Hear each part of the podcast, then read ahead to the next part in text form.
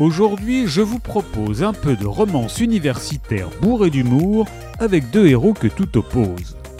Quarterback de l'équipe de football de l'Université de Saint-Charles, Leander McNeil ne vit que pour les études et le sport.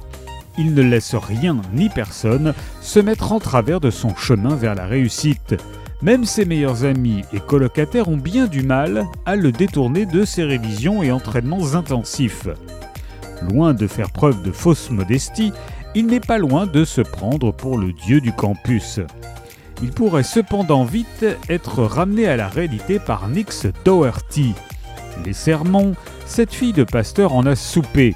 Elle compte bien profiter du vent de liberté qui souffle sur sa nouvelle vie, loin de sa famille. Et peu importe qu'elle se mette à dos celui qui se prend pour Zeus réincarné lors de la première soirée de l'année, la colère divine, elle en fait son affaire depuis des années.